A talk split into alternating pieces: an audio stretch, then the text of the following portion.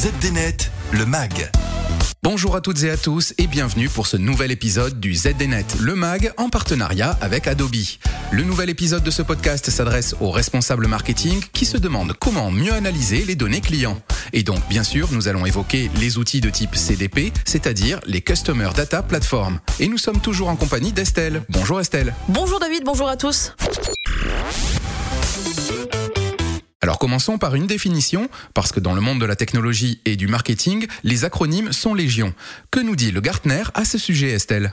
Eh bien, euh, selon le célèbre analyste, une CDP, c'est une technologie marketing qui permet d'unifier les données clients collectées par une entreprise pour construire des profils clients et optimiser le timing ainsi que le ciblage des messages et des offres. Pour aller au-delà de la définition plutôt aride du Gartner, nous sommes avec Dimitri François, responsable de l'offre CDP d'Adobe. Euh, Dimitri, qu'est-ce qu'une CDP au-delà de la définition du Gartner? Donc bonjour à tous. La, Real-Time Customer Data Platform d'Adobe, donc la, la, RTCDP comme on l'appelle, c'est une solution qui est polyvalente, qui est bâtie euh, autour des données first party. Donc grâce à la CDP d'Adobe, on va pouvoir collecter toutes les données digitales de l'entreprise et également euh, potentiellement les données offline, les données de, de ticketing ou, ou, les données du call center par exemple. Et cette CDP va permettre de collecter, de structurer cette donnée first et ensuite de permettre d'avoir une vision 360 du profil de chacun des consommateurs et d'activer cette donnée dans des campagnes médias, des campagnes CRM. Donc les bénéfices et les avantages de la real-time CDP d'Adobe, c'est vraiment de permettre d'avoir une vue unifiée de chacun des clients de l'entreprise, pouvoir activer cette donnée en temps réel à grande échelle, surtout de pouvoir personnaliser, même hyper personnaliser l'ensemble des expériences clients sur l'ensemble des canaux. Et ça, on va le faire également pour nos clients B2C, bien entendu, mais également pour des clients B2B.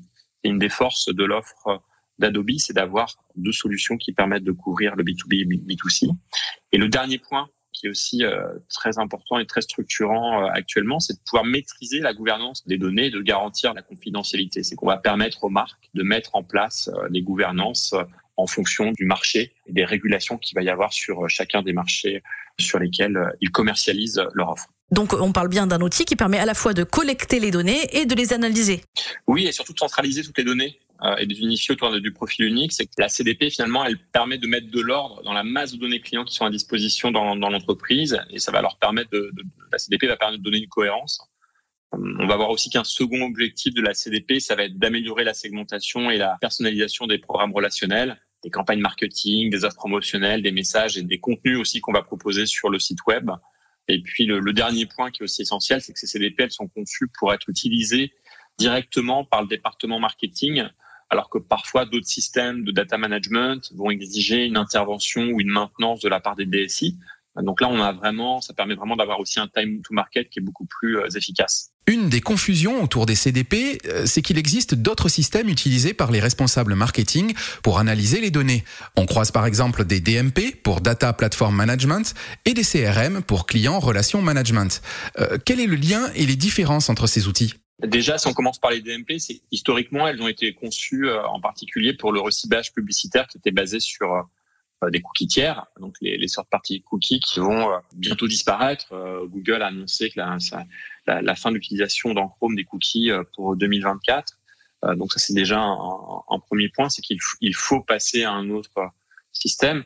Et c'est que les DMP ont se concentré surtout sur des segments, des catégories d'audience qui sont anonymes, donc qu'il est difficile ou impossible de rattacher un, un client identifié. Donc on peut pas rattacher ces informations à un identifiant personnel. Et surtout, comme je le disais en, préambule, on va aussi avoir la disparition de ces cookies Donc, il est important de changer un petit peu de technologie. Et puis, le, marché, de toute façon, change de paradigme. On passe d'une approche adressée à une audience à adresser un consommateur et avoir une relation marketing one-to-one avec lui.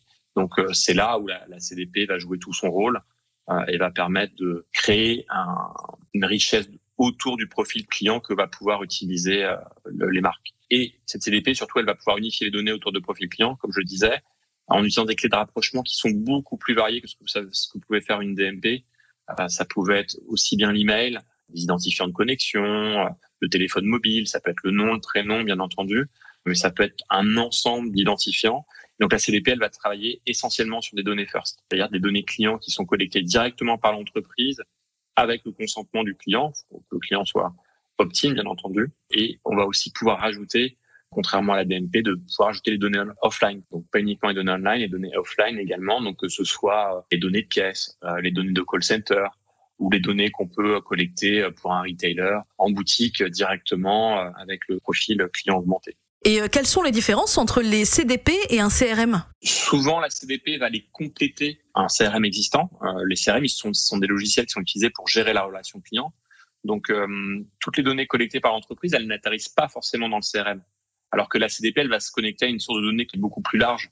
Donc, d'avoir une vue client plus large également que ce que propose le CRM, on va pouvoir, les données les plus simples qu'on va pouvoir avoir dans, dans la CDP, c'est des données de navigation, par exemple qu'on n'a pas forcément dans son CRM et surtout on va pouvoir les collecter en temps réel et les activer en temps réel, ce qui fait vraiment la, la grande différence. Enfin, il faut rajouter que les CDP permettent de collecter et d'analyser des données très hétérogènes, et c'est peut-être la dernière spécificité des CDP. Merci Estelle pour tous ces conseils. Et pour en savoir plus, un seul réflexe, www.zdnet.fr. ZDNet le mag, c'est terminé pour aujourd'hui. À la prochaine.